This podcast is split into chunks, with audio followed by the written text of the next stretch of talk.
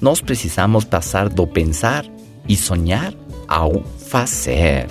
E para conseguir isso, nosso nível de intensidade deve aumentar. De pelo menos gostaria, que está em condicional, a eu quero. Eu quero ficar magro. Eu quero ter sucesso. Eu quero me tornar médico.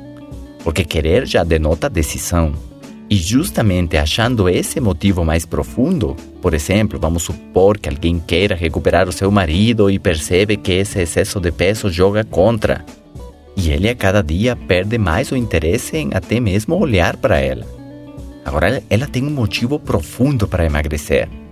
Mais do que uma questão de fazer uma dieta ou um capricho passageiro. Esse motivo é mais profundo. Faz com que a pessoa veja um bolo na frente e imediatamente lembre eu quero recuperar o meu marido e pronto. Parece que a força de vontade aparece de forma automática. A pessoa está decidida a empreender uma viagem sem retorno rumo a essa meta. E por que ela vai fazer isso? Porque ela quer. Porque ela decidiu aquilo.